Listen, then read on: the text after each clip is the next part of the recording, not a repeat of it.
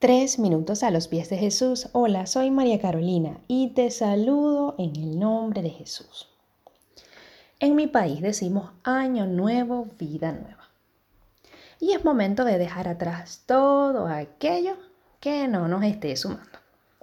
O que pueda estar siendo de obstáculos de carga o de peso para que podamos continuar avanzando hacia las metas que hemos pautado para este nuevo año. El libro de Mateo, capítulo 9, versículo del 9 al 13, tenemos un ejemplo. Cuando el Señor llama a Mateo.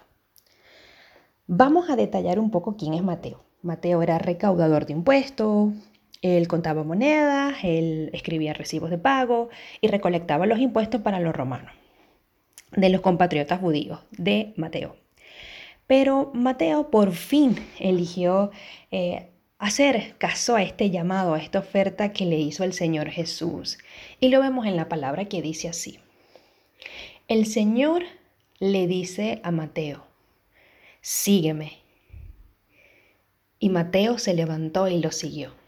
Mientras, Jesús estaba comiendo en casa de Mateo, con muchos recaudadores de impuestos y pecadores, llegaron y comieron con él y sus discípulos. Cuando los fariseos vieron esto, les preguntaron a sus discípulos, ¿Por qué su maestro come con recaudadores de impuestos y con pecadores? Al oír esto Jesús le contestó, no son los sanos los que necesitan médicos, sino los enfermos. Pero vayan y aprendan qué significa esto, porque lo que pido de ustedes es misericordia y no sacrificios. Porque no he venido a llamar a justos, sino a pecadores. Hoy podemos dejarlo todo atrás como lo hizo Mateo. Mateo se levantó y siguió a Jesús. Algo maravilloso que pasa en la vida de Mateo es que antes de su conversión él había sido Leví, el hijo de Alfeo.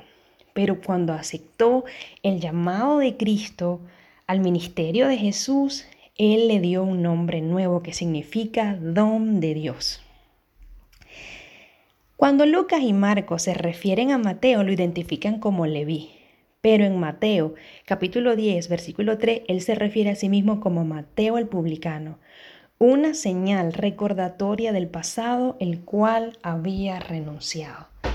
Mateo estaba consciente de que renunció a todo aquello que no le estaba sumando y no perdió la oportunidad de seguir a Jesús.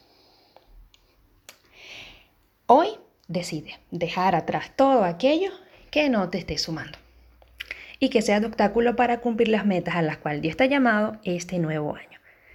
Dejemos todo atrás, todo aquello que no nos convenga. ¿Qué piensas tú de esto? Déjanos tus comentarios en elsalatina.com y que tengas un día muy bendecido.